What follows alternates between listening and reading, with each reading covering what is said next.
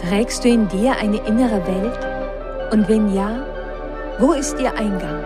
Ist die aufregendste Reise, die wir antreten können, die Reise in uns selbst? Und wenn ja, ist es möglich, dass wir durch unsere inneren Augen die äußere Welt ganz anders sehen? Dieser Podcast heißt Welt von Beyond. Und irgendwo zwischen dem Dunkel der Nacht und dem Tagesanbruch ist der Zugang zu deiner inneren Welt. Ich bin Anne Fonja und begleite dich auf deiner Reise. Willkommen in der Welt von Beyond.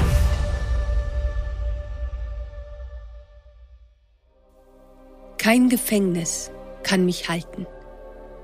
Keine Hand und keine Stahlschlösser können mich fesseln. Und keine Seile oder Ketten können mir meine Freiheit nehmen. Nichts auf dieser Erde kann mich jemals gefangen halten. Ich stand vor dem kleinen Vitrinenkasten in den abgedunkelten Räumen eines Museums, als ich diese Worte auf einer vergilbten Postkarte las. Unter den Zeilen konnte ich in etwas kleineren Buchstaben lesen Harry Houdini, Entfesselungskünstler.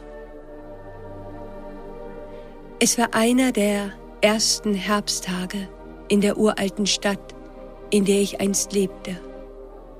Ich hatte es ihm schon so lange versprochen, dass ich einmal mitkommen würde. Wir hatten uns am Nachmittag an der Brücke in meinem Viertel getroffen, hatten den Fluss überquert, waren dann nach rechts abgebogen, durch die verwinkelten Gassen gegangen, bis wir in einer kleinen, unscheinbaren Seitenstraße an dem Museum der Magie angekommen waren. Es befand sich in einem der alten, schmalen Häuser, die so charakteristisch waren für die uralte Stadt. Der Eingang des Museums war klein, und so wie man eintrat, führte eine steile Treppe hinunter in den Keller. Unten angekommen, trat man in eine Höhle der Magie und in ein für mich unbekanntes Universum. Es war ein unglaublicher Ort, der alles rund um die Kunst der Zauberer zeigte. In den Räumen des Museums befand sich eine große Sammlung magischer Gegenstände, Geheimdosen, Zauberhüte, Poster, antike Requisiten und Geräte, atemberaubende optische Täuschungen und Automaten und alles über die Geschichte der Zauberer. Die alten Steinmauern des Kellers und die geschnitzten Decken verliehen den ausgestellten Gegenständen einen zusätzlichen Hauch von Geheimnis. Oberhalb des Kellers, in demselben Haus, war die Akademie der Magie, die er seit einem guten Jahr besuchte, seit er in die uralte Stadt gekommen war. Wir traten in einen Raum des Museums, der allein den Befreiungskünstlern gewidmet war. Ihre Kunst besteht darin, sich von Fesseln, Schlössern und Fallen zu befreien. Ich schaute mich um, sah eiserne Kisten und große Käfige, Handschellen, Ketten und Seile in allen Variationen. Er sah mich an und lächelte. Es ist gegen die Zaubererehre, das Geheimnis zu enthüllen, wie man sich befreit. So bleibt immer ein Hauch von Mysterium in der Luft, sagte er. Und ich konnte Stolz in seinen Augen sehen. Und noch etwas lag in seinem Ausdruck. Etwas, was ich nicht sofort verstand, was aber da war wie ein unausgesprochener Satz, der aber deutlich zu spüren war. Während ich noch darüber nachdachte, zog er mich weiter. Hier, sagte er und zeigte damit auf ein aufgeschlagenes altes Buch, das in einer weiteren Vitrine lag. Ich beugte mich darüber und las. Die Meisterschaft des Befreiungskünstlers. Darunter war zu lesen, ein Befreiungskünstler ist nicht klaustrophobisch, aber er weiß, dass es sein Ziel ist, sich aus jeder Enge und jeder Gefangenschaft zu befreien. Sein Ziel ist die Freiheit. Er hat ein gutes Verständnis über die Schlösser und Mechanismen, die ihn gefangen halten, und er hat sich darauf trainiert, diese zu öffnen oder zu knacken. Er hat die Fähigkeit in sich entwickelt, seine Angst und Panik zu kontrollieren. Um sich erfolgreich zu befreien, muss ein Befreiungskünstler lernen, ruhig zu bleiben, die Mechanismen studieren und sie erkennen, und vor allem muss er klar denken können. Er ist geduldig. Er weiß, dass sich zu befreien eine Kunst ist und viel innere Arbeit und Training verlangt. Manche Schlösser lassen sich leichter knacken als andere. Wenn er nicht die Geduld hat, die Dinge zu durchblicken und nicht die Ausdauer hat, es auch nach Niederlagen weiter zu versuchen, dann wird er die Kunst der Befreiung und der Entfesselung nie erlernen aber vor allem kann er Schmerz aushalten, denn sich aus einer Gefangenschaft zu befreien, kann mitunter schmerzhaft sein. Ich blickte zu ihm auf. Es gibt viele Gründe, warum Menschen Befreiungskünstler bewundern, sagte er. Aber ein wichtiger Grund ist, dass wir bereit sind, uns selbst mit der Realität des Todes zu konfrontieren. Wir gehen das Risiko immer und immer wieder ein. Wenn die Menschen nicht wüssten, dass wir Befreiungskünstler auch das Risiko auf uns nehmen zu sterben, dann hätten sie eine weniger große Faszination für uns. Wieder schwang Stolz in seinen Worten mit, und erneut hatte ich das Gefühl, dass er zwischen den Zeilen versuchte, mehr zu sagen. Es fühlte sich an, als würde er nicht nur über seine Ausbildung als Zauberer und Befreiungskünstler sprechen, dahinter verbarg sich mehr. Aber ich konnte es nicht greifen. Ferenc war vor einigen Monaten in dasselbe Haus eingezogen, in dem ich damals in der uralten Stadt lebte. Anfangs waren wir uns nur sehr selten begegnet. Aber als der Sommer kam, saß er öfter auf der Fensterbank seines Zimmers, das nach außen in den engen Innenhof führte und auf den auch mein kleiner Balkon war. So hatten wir uns von Fenster zu Balkon kennengelernt. Viel wusste ich nicht über Ferenc, nur, dass er in Ungarn geboren war, nun in der uralten Stadt lebte um die Akademie der Magie zu besuchen und seinen Traum zu verwirklichen, ein großer Zauberer und Befreiungskünstler zu werden. Nebenbei kellnerte er und sparte darauf, eines Tages nach Amerika zu gehen. Er war so voller Leidenschaft für diesen Beruf, und so waren wir an diesem Tag in dem Museum im Keller seiner Schule gelandet. Ich bin mir sicher, du wirst ein ganz großartiger Befreiungskünstler, Ferenc, sagte ich, nachdem wir uns alles in dem Raum angesehen hatten. Ich werde hart dafür arbeiten, sagte Ferenc, und sein Tonfall war ernst geworden. Als wir das Museum verließen, strahlte uns oben am Ende der Treppe das Tageslicht entgegen. Die Herbstsonne schien so wunderschön, dass wir weitergingen, bis wir zu einem kleinen Park kamen, in dem uns der Geruch des Laubs entgegenkam. Die Farben der bunten Herbstblätter leuchteten so schön in der Mittagssonne. Der Geruch erinnert mich an meine Kindheit und an mein Zuhause, sagte Ferenc. Ich blickte auf. Es war das erste Mal, dass ich ihn von seiner Vergangenheit und seiner Heimat reden hörte. Lebt deine Familie noch in deiner Heimat? Vermisst du sie? fragte ich ihn. Und in demselben Augenblick spürte ich dasselbe Gefühl, was von Ferenc ausging und ich im Museum zwischen seinen Zeilen hatte wahrnehmen können. Familie, dachte ich. Das ist ein schwieriges Wort. In jedem von uns entstehen ganz eigene Gefühle, Erfahrungen, innere Bilder und Gedanken, wenn wir das Wort Familie hören. In einigen Menschen ruft dieses Wort nicht so schöne Gefühle und Erinnerungen hervor. Für andere wiederum ist dieses Wort verbunden mit Gefühlen der Liebe, der Geborgenheit und der Sicherheit. Nach ein paar Schritten sagte Ferenc, wenn du mich früher nach meiner Familie gefragt hättest, dann hätte ich dir sicherlich geantwortet, dass wir uns sehr nah sind, dass wir uns alle sehr lieben, dass ich sie vermisse und ich eine glückliche Kindheit hatte.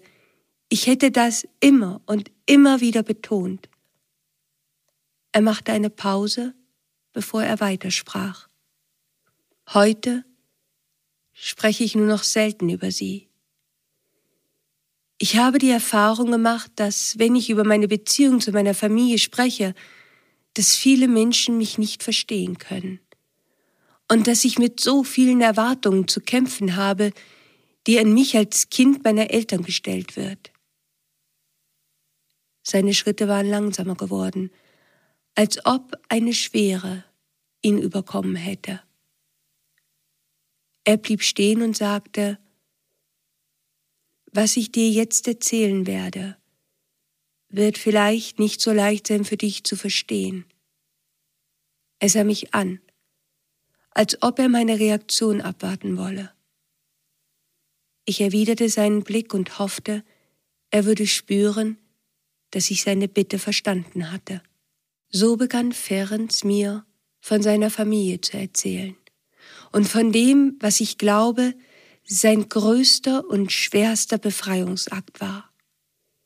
Ich war mir sicher, dass Ferenc eines Tages ein ganz großartiger Befreiungskünstler und Zauberer werden würde, aber an diesem Tag lernte ich den Befreiungskünstler seiner inneren Welt kennen, den wahren Magier in ihm, der wahrhaftig eine große, große Kunst erlernt hatte zu beherrschen – die genau das Gegenteil war. Wenn die Zauberer und Entfestungskünstler mit der Illusion spielen, so hat sein innerer Befreiungskünstler Ferenc geholfen, eine riesige Illusion zu entschleiern und ihm damit geholfen, seine innere Freiheit zu gewinnen, damit er er selbst werden konnte. Ferencs Geschichte ist sicher kein Einzelfall. Es ist eine Geschichte über eine ganz besondere Familiendynamik und sie birgt einen symbolischen Schlüssel in sich, der hoffentlich auch anderen helfen möge, Fesseln zu lösen und damit nicht nur sich, sondern auch der Familie das Geschenk der Freiheit und der wahren Verbindung anzubieten. Wir suchen uns nicht bewusst aus in welche Familie wir geboren werden. Das ist Teil der Vorsehung unseres Seelenplans. Aber unsere Familie wird für unser Leben eine immense Bedeutung haben. Selbst dann, wenn wir eines Tages entschieden haben sollten, den Kontakt abzubrechen. Denn die Familie ist der Ort, der uns, unsere Identität und unsere innere Welt prägt. Sicherlich hat ein jeder von uns seine persönlichen Erwartungen, Hoffnungen oder Vorstellungen, wie eine ideale Familie aussehen sollte. Und natürlich gibt es diese Erwartungen und Ideale auch in der Gesellschaft und in der Kultur, in welcher wir groß werden. Auch diese Vorstellungen im Kollektiv prägen uns. So wie ein jeder von uns eine Identität hat, so hat es auch jede Familie. Und zu der Identität einer Familie gehört es auch, dass sie für sich festlegt, was ihr Zentrum ist, das sie zusammenhält. Für einige Familien ist das Wichtigste und damit ihr Zentrum Sicherheit. Für andere die Verbundenheit, die gegenseitige Unterstützung oder der Erhalt der familiären Traditionen. Für einige ist die Familie die sichere Burg in den Stürmen des Lebens, zu welcher man immer wieder zurückkehren kann. So unterschiedlich wir als Menschen auch sein mögen, ich glaube, dass viele von uns gerne eine Familie hätten, in welcher man Verbundenheit und Liebe erleben kann und zugleich die Freiheit, seine Individualität zu entfalten und zu leben. Und viele würden sicherlich auch sagen, dass es ihr Wunsch ist, ein harmonisches Familienleben zu haben. Nach einigen Reisen in unsere innere Welt, die uns wachsen lassen, gewinnen wir vielleicht eines Tages auch die Erkenntnis, dass ständige Harmonie und Nähe in der Familie gar nicht unbedingt nötig sind, dass es viel wichtiger ist, dass es innerhalb der Familie die Möglichkeit gibt, auch Konflikte ausleben zu dürfen, dass es der Familie auch möglich ist, stürmische Zeiten von Unstimmigkeiten über längere Zeit aushalten zu können, in dem Wissen, dass diese Zeiten ein natürlicher Teil der Evolution sind. Was wäre, wenn ein gutes Miteinander in einer Familie vor allem davon abhängt, wie innerhalb der Gemeinschaft mit Konflikten umgegangen wird? Es braucht die Bereitschaft aller Familienmitglieder, damit Konflikte offen und in einer gesunden Art ausgetragen werden können. Und die Bereitschaft der einzelnen Familienmitglieder hängt von dem Selbstwertgefühl und der inneren Macht eines jeden Einzelnen ab, damit Konflikte nicht als Bedrohung empfunden werden, sondern als Möglichkeit für konstruktive Veränderungen. Die meisten Konflikte innerhalb von Familien tauchen auf, wenn einzelne Mitglieder Vorstellungen und Meinungen haben, die gegen die Regeln, Glaubenssätze, Vorstellungen, Erwartungen und Traditionen der Familie gehen. Eine Art Familie, die wir uns vielleicht alle wünschen, wäre eine, deren Ideal es ist, dass alle ihre Mitglieder erfolgreich und glücklich sind, auch wenn das bedeutet, dass man unterschiedliche Ansichten hat, andere Glaubenssätze, andere Werte und Lebensstile führt. Wir alle wünschen uns, dass wir unsere Einzigartigkeit entdecken und entfalten dürfen und zugleich Teil einer Gruppe sein können, einer Familie. Wir alle haben das Bedürfnis nach Beziehungen und das Bedürfnis, unsere Individualität zu entfalten. Umso schmerzhafter ist es, wenn das einfach nicht möglich ist. Wenn es für unsere Familie schwierig wird zu akzeptieren, dass wir uns als Menschen immer mal wieder häuten, wandeln, verändern, eine neue Identität entwickeln, eine, die vielleicht sehr anders ist als die Vorstellungen und Erwartungen unserer Familie. Wir alle wünschen uns sicherlich, dass unsere Familie unsere Veränderungen anerkennt und nicht an dem alten Bild von uns festhält, dass wir wachsen dürfen und verbunden bleiben können mit unserem Ursprung, mit unserer Familie, dass mit unserem Wachsen auch die Beziehung zu unseren Eltern oder Geschwistern wachsen darf, eine andere Tiefe oder eine andere Form annehmen darf.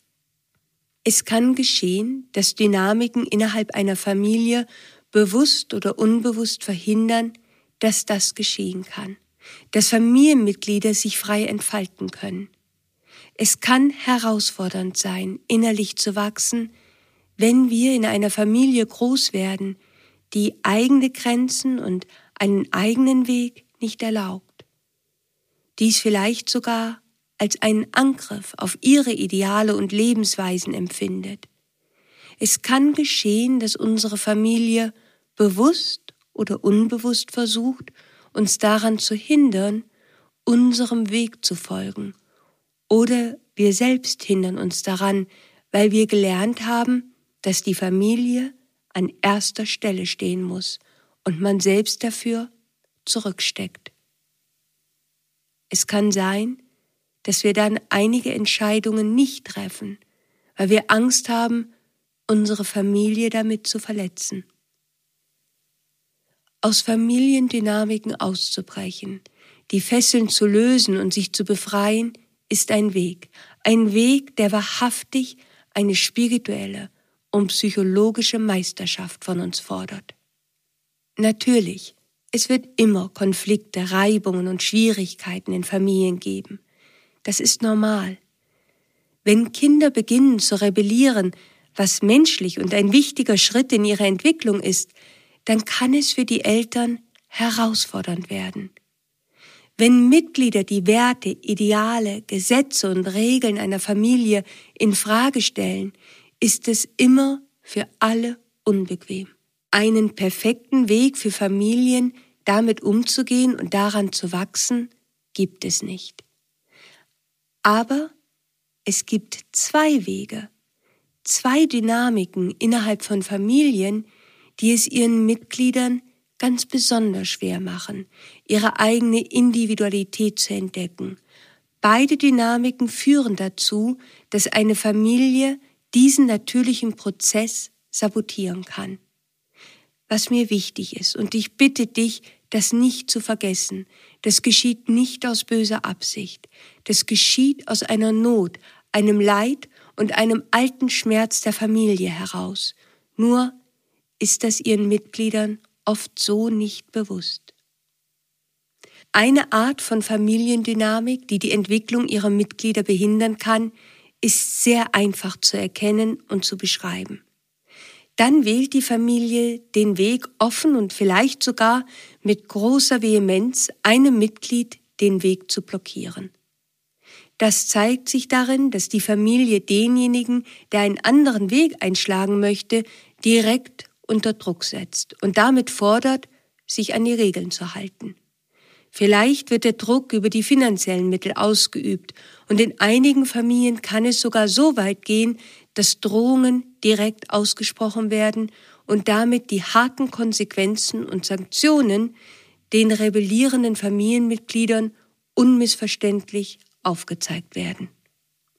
Die klare Forderung steht im Raum, dass wir uns den Regeln, Traditionen und Gesetzen der Familie unterordnen sollen. Diese Familiendynamik ist sehr klar und sie ist sehr direkt. Wir erhalten klare Informationen darüber, mit welchen Konsequenzen wir zu rechnen haben, wenn wir weiter rebellieren und unseren eigenen Weg gehen. Diese Dynamik ist sehr leicht zu verstehen. Wenn ein Mensch die Kraft hat, sich dem zu widersetzen, und aus dieser Dynamik auszubrechen, kann es sein, dass die Familie sich nicht mehr in der Lage sieht, den Kontakt aufrechtzuerhalten. Auf einmal findet man sich in der Rolle des unfreiwilligen Außenseiters wieder und geht durch diese archetypische Erfahrung.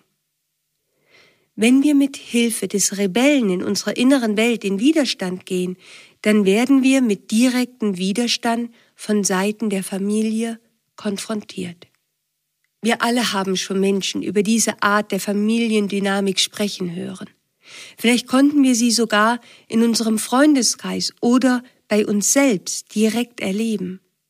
Nicht so ist das mit einer anderen Art der Familiendynamik, mit der eine Familie versuchen kann, ihre Mitglieder festzuhalten und somit den Weg des Wachstums blockiert. Diese Strategie ist viel subtiler, weil sie indirekt ist. Es ist die Dynamik, von der Ferenc mir an diesem Herbsttag im Park erzählte. Ich weiß, es klingt seltsam, hatte Ferenc gesagt. So oft habe ich mir gewünscht, dass meine Familie mir offen gedroht hätte, mich angeschrien hätte, sie im Missfallen gegen meinen Wunsch, meinen Weg zu gehen, direkt geäußert hätte. Wenn ich von Freunden hörte, dass es mitunter sogar aggressiven Streit zu Hause gab, dann habe ich gedacht, warum ist das bei uns nicht so und dennoch fühle ich mich genauso gefangen? Warum kann es nicht von Seiten meiner Familie direkte und klare Grenzverletzungen mir gegenüber geben, damit ich endlich eine Rechtfertigung hätte, mich zu befreien, dann könnte ich anderen gegenüber die Verletzung, die an mir stattgefunden hat, klar nachweisen. Ich weiß, es klingt seltsam, und vielleicht kann man es nur verstehen, wenn man das selbst einmal erlebt hat. Ich weiß, dass wenn die eigene Familie über aggressive Wege versucht, einen dazu zu bringen, Teil des Systems zu bleiben, dass das schmerzhaft ist. Ich weiß auch, dass es paradox klingt, aber die indirekte, nicht offen aggressive Art ist viel herausfordernder, weil man sich nicht gegen etwas Offensichtliches stellen kann. Der Druck von Seiten der Familie wird nie klar zum Ausdruck gebracht, aber er ist beständig da. Und man versteht lange nicht, warum. Ferenc erzählte mir davon, dass er lange gebraucht hatte, um das Gefühl des Gefangenseins richtig zu verstehen. Wie viele Illusionen er hatte entschleiern müssen, um die subtilen und indirekten Wege zu erkennen, die seine Familie wählte. Und er sprach davon, dass seine Familie in den Augen anderer immer als harmonisch angesehen wurde und dass diese Außenwahrnehmung es ihm noch schwerer gemacht hatte. Auch die Gesellschaft, die Kultur hat bestimmte Erwartungen und Vorstellungen, wie man sich innerhalb einer Familie zu verhalten hat, welche Fürsorge, Verantwortung und Liebe man zu geben hat.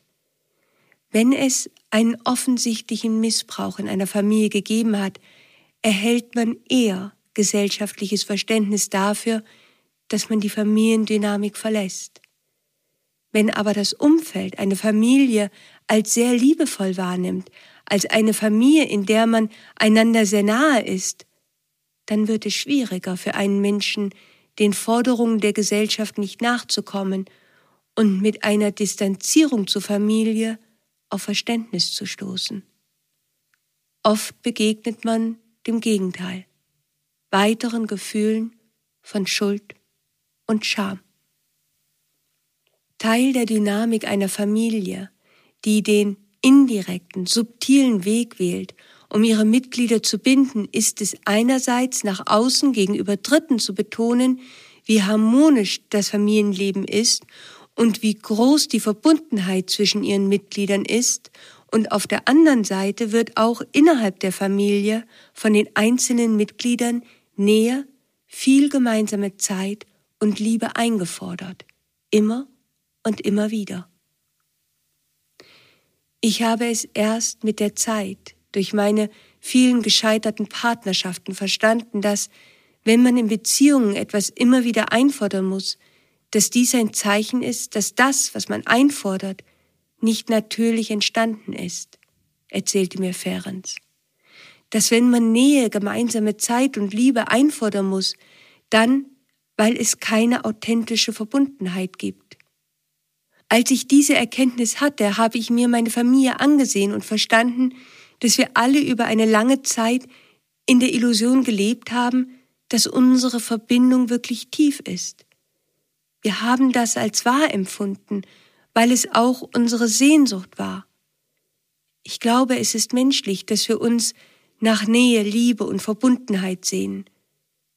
Wenn ich heute Menschen sehe, die das Bedürfnis haben, immer wieder zu betonen, wie nah sich alle innerhalb der Familie stehen und wie gut man sich versteht, dann weiß ich, was sich dahinter verbirgt, weil ich es von meinem Weg kenne.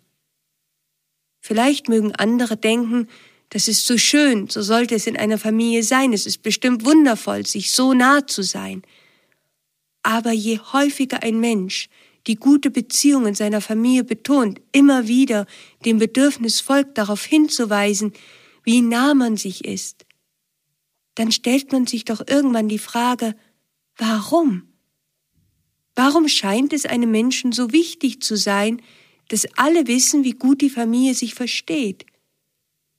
Ich habe mich als Kind manchmal gefragt, warum meine Eltern anderen gegenüber das immer wieder betonen mussten. Ich habe mich selbst gefragt, warum ich später immer wieder sagte, in was für einer wunderbaren und fürsorglichen Familie ich groß wurde. Die Antwort darauf ist, dass es die unbewusste Folge war auf eine Forderung meiner Familie, die nie direkt ausgesprochen wurde. Ich konnte spüren, wie sehr Ferenc damals an diesem Nachmittag in dem kleinen Park darum kämpfte, mir zu erklären, wie er groß geworden war und woraus er versucht hatte, sich zu befreien. Und ich konnte spüren, dass da ein Teil in ihm war, der hoffte, dass ich ihn verstehen würde. Der Teil, der all die Jahre gelitten hatte, weil er unverstanden geblieben war dass die Nähe in meiner Familie ein Befehl war, das habe ich lange nicht verstanden, erzählte er weiter. So vieles fand im Verborgenen statt. Dass diese Nähe gar nicht wirklich existierte, spürte ich nur ganz tief in mir, aber ich hätte es nicht in Worte fassen können. Da war nur immer wieder dieses Gefühl einer inneren Leere und das Gefühl, dass selbst dann, wenn ich viel Zeit mit meiner Familie verbrachte, der Abschied schwer fiel. Jeder Abschied am Telefon oder an der Haustür fiel schwer. Oft zählte meine Mutter auf, was man noch alles hätte tun oder machen können in der gemeinsamen Zeit oder was man noch hätte sagen wollen, um sich einander zu versichern und die Liebe zu zeigen. Stets lag etwas Dramatisches in der Luft. Bei jedem Abschied nehmen. Während wir weitergingen, vorbei an den Ahornbäumen und Trauerweiden, versuchte Ferenc weiter Worte zu finden, um Klarheit zu bringen. Klarheit in eine Dynamik, die, wie ich später verstand, genau das Gegenteil bezwecken wollte, einen Mangel an Klarheit. So viele Fallen und Stricke, durch die Ferenc sich gefangen gefühlt hatte, lagen im Verborgenen. Und selbst wenn man sie erkannte, war es nicht leicht, sie zu lösen oder knacken zu können. Ferenc erklärte mir, dass er erst mit der Zeit verstanden hatte, dass die Schwierigkeiten des Abschiednehmens in seiner Familie auf tiefe Unsicherheiten beruhten. Dass es genau diese Unsicherheiten waren, die dazu führten, dass die Familie versuchte, so viel Zeit wie möglich miteinander zu verbringen, um sich einander zu versichern. Ich konnte die Verzweiflung in seiner Stimme hören, als er mir erzählte, wie sehr er versucht hatte, seiner Familie zu zeigen, dass er sie liebte, weil er immer das Gefühl hatte, dass es nie genug war, und wie sehr er zugleich sich gefesselt fühlte und sich für dieses Gefühl schuldig fühlte. Ich glaube, wirklich gesehen und verstanden fühlte sich niemand in dieser Familie, sagte Ferenc. Das Gefühl, man kann jetzt auch einmal mit einem guten Gefühl auseinandergehen, weil das Bedürfnis nach Liebe und Geborgenheit erfüllt ist, das wurde nie erreicht. Die Fähigkeit, sich nach einem Zusammensein auch wieder zu trennen, die gab es nicht. Und meine eigenen Interessen, die mussten zurückstehen. Es wurde einfach vorausgesetzt, dass es von allen Familienmitgliedern gewünscht wird, dass die Familie der Mittelpunkt des Lebens jedes Einzelnen ist. Während ich Ferenc zuhörte, hatte ich das innere Bild eines Hafens vor mir, von wo aus man hinausreisen kann und jederzeit zurückkehren kann, wenn es nötig ist. Aber Ferens Familie war kein solcher Hafen, von dem aus man in ein eigenes Leben startete oder wohin man zurückfinden konnte, sondern diese Familie forderte, dass sie der eigentliche Sinn des Lebens jedes seiner Mitglieder sein sollte, nicht der eigene Seelenplan. Hast du es niemals sagen können, dass du dich gefangen fühlst, dass du dich so unwohl fühlst? fragte ich Ferenc. So einfach ist das nicht, antwortete er. Einerseits wirkt alles normal und selbstverständlich auf einen, und doch war da immer dieses innere Gefühl, dass etwas nicht stimmte. Aber ich hätte das nicht in Worte fassen können. Irgendwie schienen die Gespräche in meiner Familie nie wirklich entspannt zu sein, so als ob unterhalb ein Brandherd lag, der immer wieder an anderen Stellen und in unterschiedlichen Momenten drohte, zum Ausbruch zu kommen. Manchmal bahnte das Feuer sich seinen Weg und ganz heftige Konflikte entstanden, so heftige Konflikte, dass ich dachte, daran wird jetzt die ganze Familie zerbrechen. Das können wir nie wieder heilen. Und es wirkte auch alles sehr dramatisch. Aber dann, kurz darauf, geschah etwas Seltsames. Das Feuer verschwand wieder unter der Oberfläche und alle Konflikte und Zerwürfnisse mit ihm. Es schien, als ob das Unwetter vorbeigezogen war, und alles war wieder friedlich und normal. Auf einmal war das Drama zu Ende. Und ich dachte sogar, ach, da haben wir aus einer Mücke einen Elefanten gemacht. Wir versicherten uns, wie sehr wir doch aneinander hingen und wie stark doch die Verbundenheit in unserer Familie ist. Was ich heute weiß, ist, dass wir nicht sahen, dass das Feuer niemals wirklich gelöscht war, der Konflikt gar nicht gelöst wurde. Nach außen schien alles wieder friedlich, aber im Untergrund lauerte das Feuer auf den nächsten Moment, an welchem es wieder an die Oberfläche kam. Ferenc führte mich an diesem Nachmittag über seine Erzählung in ein komplexes Gefängnis. Und ohne dass es ihm vielleicht bewusst war, gab er mir das Wissen mit, welches sein innerer Befreiungskünstler in den Jahren studiert und trainiert hatte, bis er sein Ziel erreicht hatte, die Meisterschaft errungen hatte, um in die Freiheit zu gelangen. Ich möchte gerne versuchen, es so gut wie möglich, wie in einem kleinen Handbuch für innere Befreiungskünstler hier mit dir zu teilen. Falls du das Gefühl hast, dass du dich in Ferens Geschichte wiederfindest, dann kommen nun die einzelnen Schritte, die dir helfen können, die Fesseln und Ketten und Schlösser zu verstehen, damit du sie knacken kannst, um dich zu befreien. Alles beginnt damit, dass ein Mitglied der Familie den Wunsch verspürt, sich ein Stück abzugrenzen und die eigene Individualität zu entfalten. Aber Gegensätze und Eigenheiten kann diese Art Familie nicht gut ertragen. Alle Themen und Situationen, die Unstimmigkeiten hervorrufen könnten, werden vermieden. Und so ist das erste Erkennungsmerkmal für diese Familiendynamik, dass die Familie dem Konflikt ausweicht. Nun versucht man es erneut, sich der Familie zu widersetzen und die Seile zu lösen. Man versucht, aus der scheinbaren Nähe und Vereinnahmung auszubrechen und überlegt sich Dinge, von denen man weiß, dass sie den Gesetzen, Regeln und Vorstellungen der Familie widersprechen, weil man gerne etwas Eigenes haben möchte. Noch einmal versucht man sich abzugrenzen. Einige Menschen tragen nun der Familie eine Idee, einen Wunsch vor, von dem sie wissen, dass dieser nicht den Idealen der Familie entspricht. Und wieder ereignet sich etwas Seltsames. Man erhält nicht den erwarteten Gegenwind, sondern Zustimmung. Vielleicht sagt der Vater oder die Mutter, aber natürlich, wir wollen, dass du glücklich bist und dass du tun kannst, was du möchtest. Vielleicht ist man anfangs überrascht, freut sich sogar, weil das ja die ersehnte Freiheit bedeutet. Was man erst viel später bemerkt ist, dass damit der Konflikt, das Ausbrechen des Feuers, wieder in der Familie unterdrückt wurde. Die Eigenständigkeit und Individualität wird einem wiedergenommen.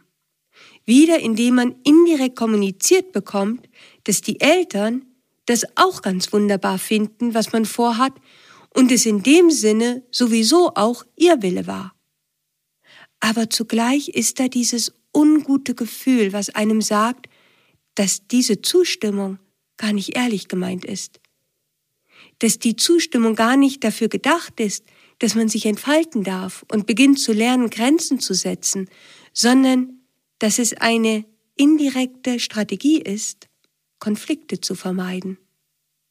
Eine zweite Möglichkeit, wie die Familie in solchen Fällen das symbolische Schloss sicher verschlossen hält, ist, dass sie auf die Rebellion so reagiert, dass alles ganz anders interpretiert wird.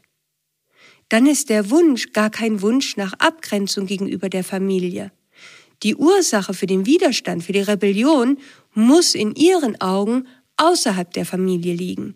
Der Grund dafür ist sicher der schlechte Einfluss der Freunde oder anderer außenstehender Menschen. Die dritte Möglichkeit für die Familie, das Gefängnis verschlossen zu halten, ist, dass dem Widerstand ein anderer Sinn gegeben wird. Dann ist es kein Wunsch nach Abgrenzung von der Familie auf der Suche nach der eigenen Identität. Es ist auch keine Kritik an der Familie oder an bestimmten Verhaltensweisen. Stattdessen hören wir, ach, das meinst du doch nicht so, wie du es sagst. Oder, genauso wie du es jetzt sagst, hatte ich es ja auch immer gemeint. Wir haben doch gar keinen Konflikt miteinander. Das Problem kommt doch nur, weil andere einen Keil zwischen uns treiben. Dabei stimmt das überhaupt nicht. Natürlich gibt es Konflikte. Aber wenn diesen ständig ausgewichen wird, dann resigniert man irgendwann und passt sich an. Es wird unmöglich, einen Konflikt zu leben und ein tiefes Gefühl von Machtlosigkeit breitet sich aus. Eine vierte Möglichkeit sind Schuldgefühle. Schuldgefühle können auch dafür genutzt werden, uns versteckt zu kritisieren. Dann hört man die Worte, was haben wir denn nur mit dir falsch gemacht? Dabei hat man doch nur eine andere Meinung geäußert. Aber weil die innerhalb der Familie als riesige Bedrohung wahrgenommen wird, wird daraus auch ein riesiges Drama entstehen. Wenn man vor solchen Herausforderungen steht, wenn man es einfach nicht schafft, die Schlösser der Gefangenschaft zu lösen, dann kann, glaube ich, jeder verstehen, wenn das rebellierende Familienmitglied immer größere Extreme wählen würde, in dem verzweifelten Versuch, sich abzugrenzen und endlich eine eigene Identität zu finden. Und ja, das kann mitunter gefährlich werden. Dann geht man vielleicht sogar so weit, dass man Drogen nimmt, kriminell wird oder irgendetwas anderes Extremes tut, weil dann, dann endlich werden die anderen hoffentlich nicht mehr sagen, oh, das wollte ich auch schon immer tun, wir kommen alle mit. Wo immer man sich hinbewegt, um aus der Familie auszubrechen, genau dort scheinen die anderen schon zu stehen. Wo immer man glaubt, außerhalb des Gefängnisses zu stehen, steht man wieder genau mittendrin. Genau das, was man tut, scheint die Familie ja auch bereits gewollt zu haben. Die Konsequenz ist, dass man die Unternehmungen nicht allein machen kann, sondern alle mitkommen oder in einer anderen Form daran beteiligt sein wollen. Meist beginnt damit ein sehr subtiles Manipulieren.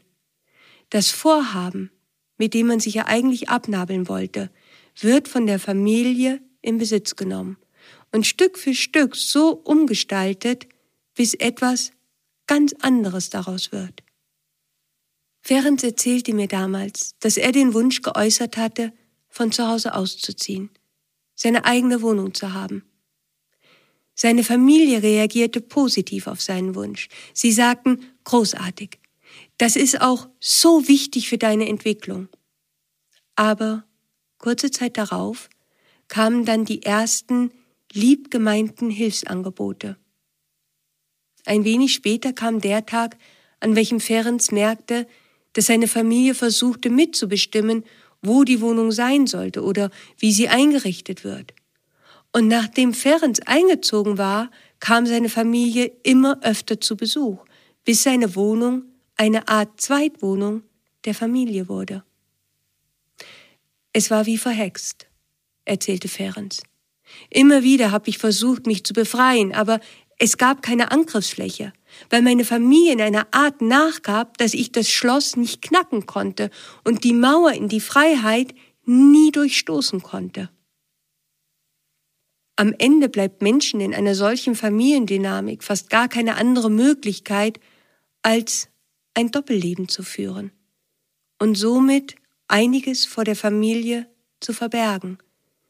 Und das alleine aus dem Wunsch heraus, auch etwas Eigenes sich bewahren zu können. Dann wird das zur Strategie und zu einem weiteren Versuch der Befreiung. Jeder, der diesen Weg einmal gegangen ist, weiß, dass es gar nicht so einfach ist, vieles verheimlichen zu müssen. Aber in dieser Familiendynamik kann es durchaus gut funktionieren, weil die Familie auf ihre Art mithilft, ohne dass es ihnen bewusst ist. Die andere Identität, die Eigenheiten und Fähigkeiten, die man mittlerweile entwickelt hat, werden von ihr ja sowieso einfach ausgeblendet.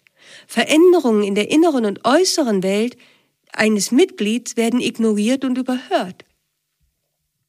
Vielleicht kommt es hin und wieder zu Konflikten, aber diese bleiben ja sowieso folgenlos, kochen nur kurz auf, um sofort wieder im Untergrund zu verschwinden.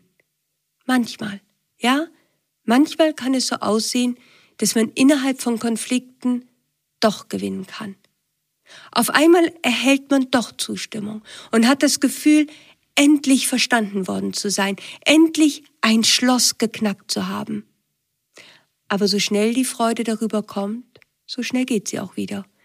Wenn man feststellt, dass die Freiheit, die Zustimmung, die man sich erkämpft hat, nur oberflächlich war.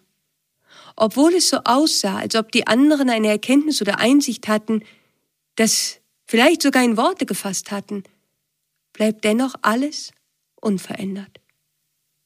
Wenn man das erlebt, dann kann man sich verzweifelt fühlen. Und die Angst, niemals ausbrechen zu können und sich befreien zu können, kann überwältigend sein. Es ist ein ständiger Kreislauf. Man drückt seinen Wunsch nach Grenzen und Abgrenzung aus, man wird darin scheinbar erhört und erhält Verständnis für seinen Wunsch, und zugleich geschieht das nur, damit man noch fester in das Familiensystem eingebunden wird. Außenstehenden zu erklären, wie sehr man unter der Familie leidet, wird hart, sagte Ferenc. Sogar die Freunde und das Umfeld sagen, ich wünschte, ich hätte solche Eltern wie du, eine Familie wie du, die so offen sind für deine Wünsche und dich so unterstützen. Keiner sieht die wahre Gefangenschaft, in der man sich befindet. Ich konnte Ferenc gut verstehen. Allein ihm zuzuhören, gab mir ein klaustrophobisches Gefühl. Wenn immer alles, was wir wollen, gut ist und unser Wunsch immer zu dem wird, was auch alle anderen wollen, wie können wir unsere Individualität fühlen? In dieser Verzweiflung bleibt nur noch ein letzter Versuch. Man versucht, noch mehr von seinem Leben für sich zu behalten und wenig mit der Familie zu teilen. Vielleicht sagt man sogar, dass man gerne Dinge für sich behalten möchte. Und selbst jetzt erfährt man Zustimmung. Ja, das kann ich gut verstehen, hört man dann. Du musst auch nicht alles erzählen. Und für eine kurze Zeit mag es sogar so aussehen, als ob diese Worte ehrlich gemeint sind. Aber wenn ein Mitglied der Familie sich einen Raum nimmt, der für die anderen nicht einsehbar ist, senkt sich über den Rest der Familie ein Nebel aus Angst. Und schleichend, ganz schleichend, werden die Grenzen wieder aufgeweicht. Nicht direkt, sondern sehr subtil in Sätzen wie wenn wir uns das nächste Mal sehen, dann bringe ich dir deinen Lieblingskuchen mit. Das hattest du dir doch gewünscht und dann kannst du mir ja auch mal zeigen, wo du arbeitest. Oder der Weg führt wieder über die Schuldgefühle. Du erzählst ja gar nicht mehr so viel von dir. Wenn mich die anderen fragen, dann weiß ich ja gar nicht mehr, was ich sagen soll. Wenn Konflikte nicht gelebt werden dürfen, dann geschieht alles heimlich. Und am Ende bemerkt man gar nicht, wie sehr man Teil der Dynamik geworden ist. Man denkt irgendwann selbst sogar, ich stimme XY nicht zu, aber das kann ich nicht sagen, dann wird sie oder er ja nur krank. Am Ende kann keiner sich sicher sein, was der andere über einen denkt. Bei jedem Treffen und bei jedem Gespräch hat man das Gefühl, auf rohen Eiern zu laufen. Das heißt, jede Zusammenkunft wird zu einer Art Pflichttermin, den man nur unter enormem innerem Stress aushalten kann. Denn tief in sich selbst weiß jeder, dass das, was gesagt wird, nicht das ist, was man denkt, fühlt oder meint. Und weil jeder in der Familie jetzt weiß, dass alle irgendwie Dinge heimlich tun, aber unbewusst die Angst herrscht, die Familie fällt auseinander, wird dann heimlich nachgeforscht, ob der andere nicht zu sehr abweicht oder es kommt dann schließlich doch zu offenen Grenzüberschreitungen, wenn die Angst zu groß wird. Es mag für einige Menschen einfach klingen, Dinge für sich zu behalten, erzählte mir Ferenc. Aber für Menschen wie mich, die in einer solchen Familie aufgewachsen sind, ist das schwer. Es ist so schwer, die eigenen Grenzen zu halten und den eigenen Raum zu schützen, weil wir das nie gelernt haben. Das eigene Denken und Verhalten war doch von Anfang an immer auf die Bedürfnisse der Familie angepasst. Das etwas für sich zu behalten, einmal nur für sich zu sein oder etwas nur für sich zu erleben, immer mit Schuldgefühlen behaftet war. Denn die erste Regel lautete ja Familie zuerst und die zweite Regel wir gegen die Welt da draußen. So machte es die Familie einem schwer, überhaupt seine eigenen Träume und Bedürfnisse zu kennen und noch schwerer, ihnen zu folgen. Vor allem, wenn man dann nicht mehr die Zeit hat, immer wieder mit der Familie zu sein oder man sogar sich räumlich entfernt. Ich habe so starke Schuldgefühle gehabt, weil all das, was ich mir wünschte, gegen die Gesetze der Familie war. Und zurück bleibt man mit dem Gefühl, sich in seiner eigenen Familie gefangen zu fühlen. Ich habe jahrelang einen so starken inneren Konflikt erlebt zwischen den Forderungen von meiner Familie und dem, was ich eigentlich wollte, meine Freiheit leben und meine eigenen Bedürfnisse erfüllen. Ich habe die Fähigkeit erst lernen müssen, direkt und offen für das einzustehen, was ich wollte, und aufzuhören, mich zu rechtfertigen dafür.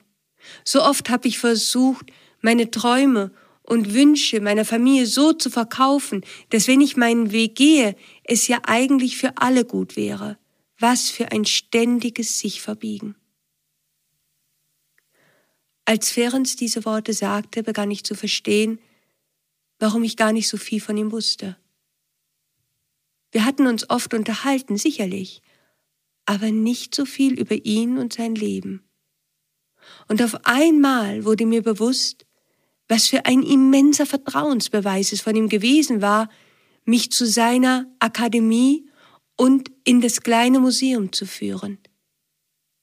Und zugleich hatte ich in seinen Worten dort in den Kellerräumen des Museums gespürt, dass er mich etwas wissen lassen wollte, dass er wollte, dass ich weiß, dass in seiner inneren Welt ein Befreiungskünstler lebte, der hart trainiert hatte, damit er er selbst sein konnte und dass er sich diese Freiheit so schnell nicht nehmen lassen würde. Wie ein unausgesprochenes Bedürfnis, seine Grenzen zu verteidigen, schwang dies immer ein Stückchen mit. War das auch der Grund, warum Ferenc der größte Befreiungskünstler der Welt werden wollte? Um immer wieder allen zu beweisen, vielleicht am meisten sich selbst, dass nichts, nichts und niemand ihn gefangen halten konnte?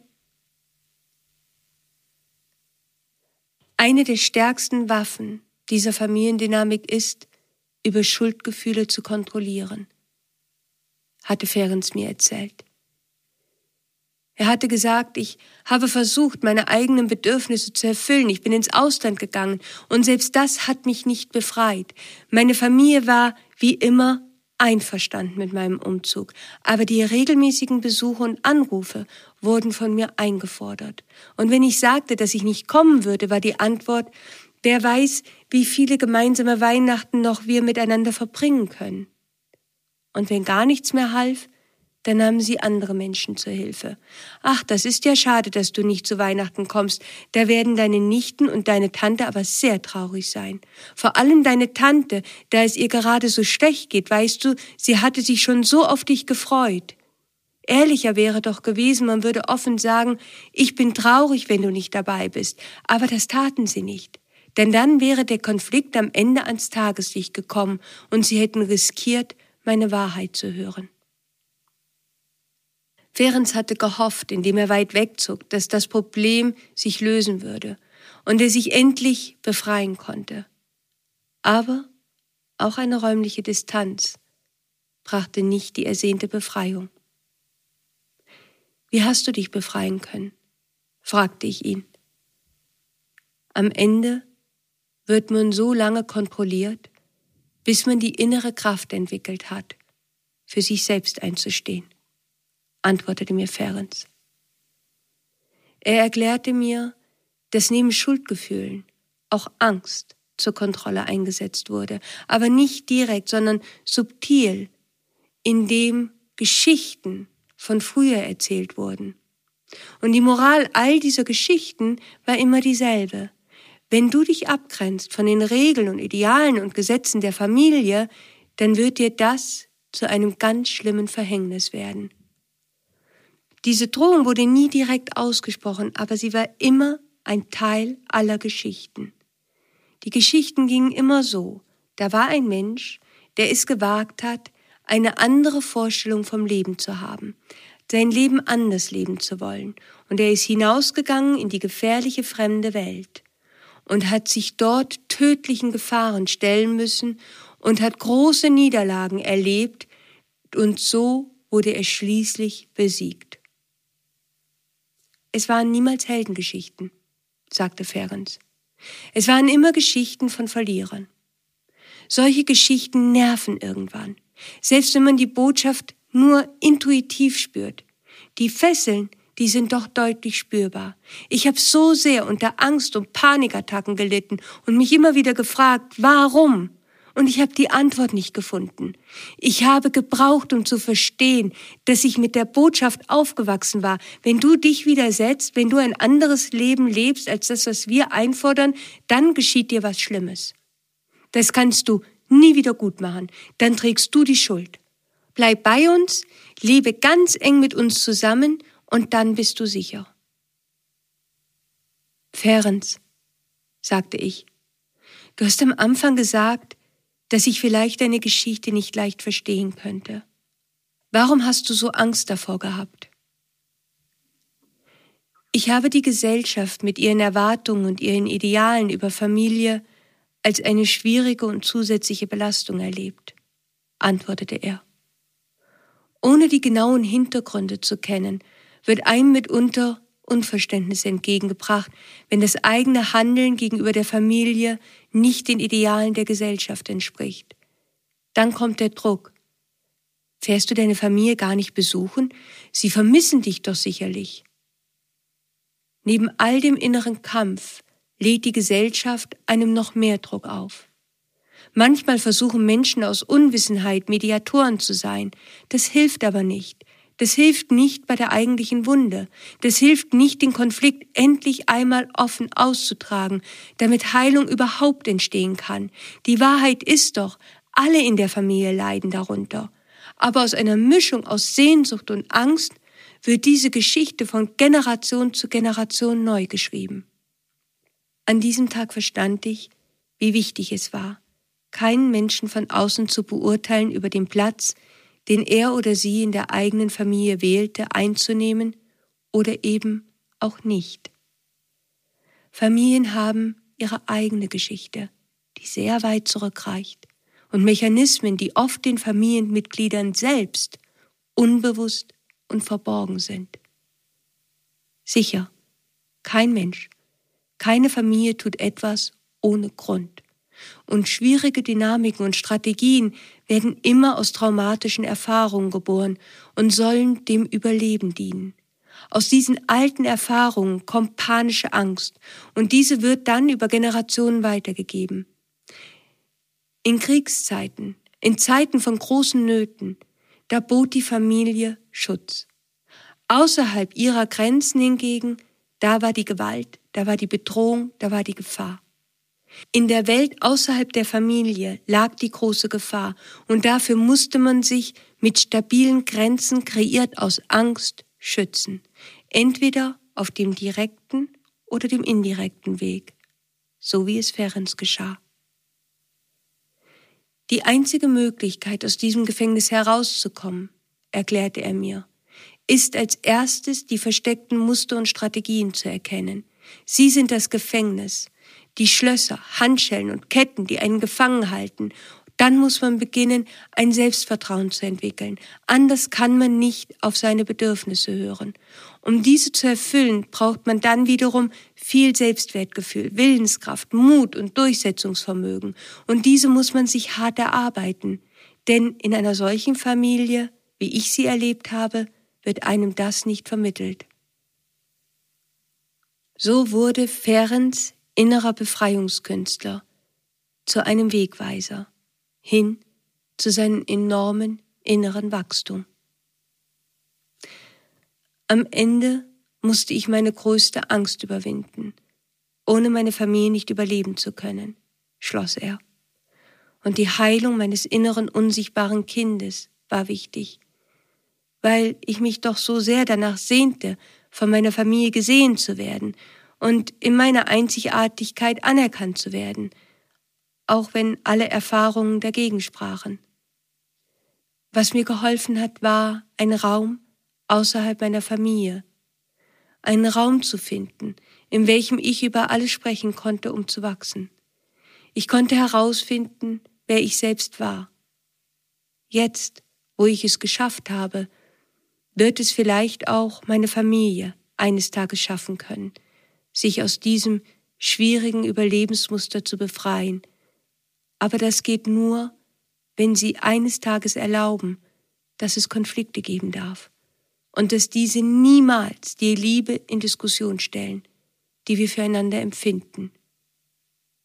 Wir waren immer weiter und weiter gegangen. Ich war so in seine Erzählung eingetaucht, dass ich gar nicht wahrgenommen hatte, dass wir bereits bei der Brücke angekommen waren, die in unser Viertel führte. Wir gingen hinüber und die letzten Sonnenstrahlen des Tages glitzerten auf dem Fluss. Ferenc, sagte ich, warum hast du vorhin im Museum darüber gesprochen, dass Befreiungskünstler Menschen so faszinieren, weil sie bereit sind, sich mit der Realität des Todes zu konfrontieren? Wie meintest du das? Die Menschen denken, antwortete er, dass wir sterben, wenn wir es nicht schaffen, uns aus den Käfigen und Kisten zu befreien. Aber die Wahrheit ist, dass symbolisch jedes Mal etwas Altes in uns stirbt. Mit jedem Akt der Befreiung haben wir uns selbst überwunden, unsere Ängste. Wir haben Durchhaltevermögen bewiesen, Klarheit und das gelöst, was uns gefangen hielt. Es ist jedes Mal ein kleiner Tod. Man kommt anders aus der Falle, als man hineinging. Und in diesem Moment fielen die letzten Sonnenstrahlen auf Ferens Kette, so dass sie zu leuchten anfing, und ich sah den Anhänger in Form einer Schreibfeder. Ferenc musste also mindestens einmal in dem Laden meines alten Freundes William Morgan gewesen sein. Aber gerade als ich ihn danach fragen wollte, hob Ferenc seine Hand und winkte seinen Freunden zu, die bereits vor der Haustür auf ihn warteten. Hier endet unsere kleine Reise in die Welt von Beyond für heute. Wenn du neu unsere magische Ecke im Podcast-Universum entdeckt hast, dann werden dir vielleicht die vier magischen Objekte, zu denen die Schreibfeder gehört, und die mystischen Kreaturen noch neu sein. Wenn du für dich erfahren möchtest, zu welchem Kreis der mystischen Kreaturen du in der Welt von Beyond gehörst und welches dein magisches Objekt ist, dann lade ich dich herzlich ein, es in unserem Welt von Beyond Quiz herauszufinden.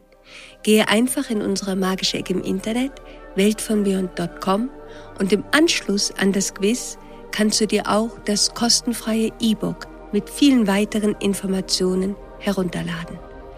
Auf meiner Instagram-Seite Anne Fonja findest du auch eine Post zu unserer heutigen Episode und ich würde mich sehr freuen, wenn du mir dort deine Gedanken dazu schreiben magst. Am kommenden Dienstag um 5 Uhr am Morgen treffen wir uns wieder hier zu einer neuen Reise in die Welt von Beyond. Bis dahin, stay magic, always.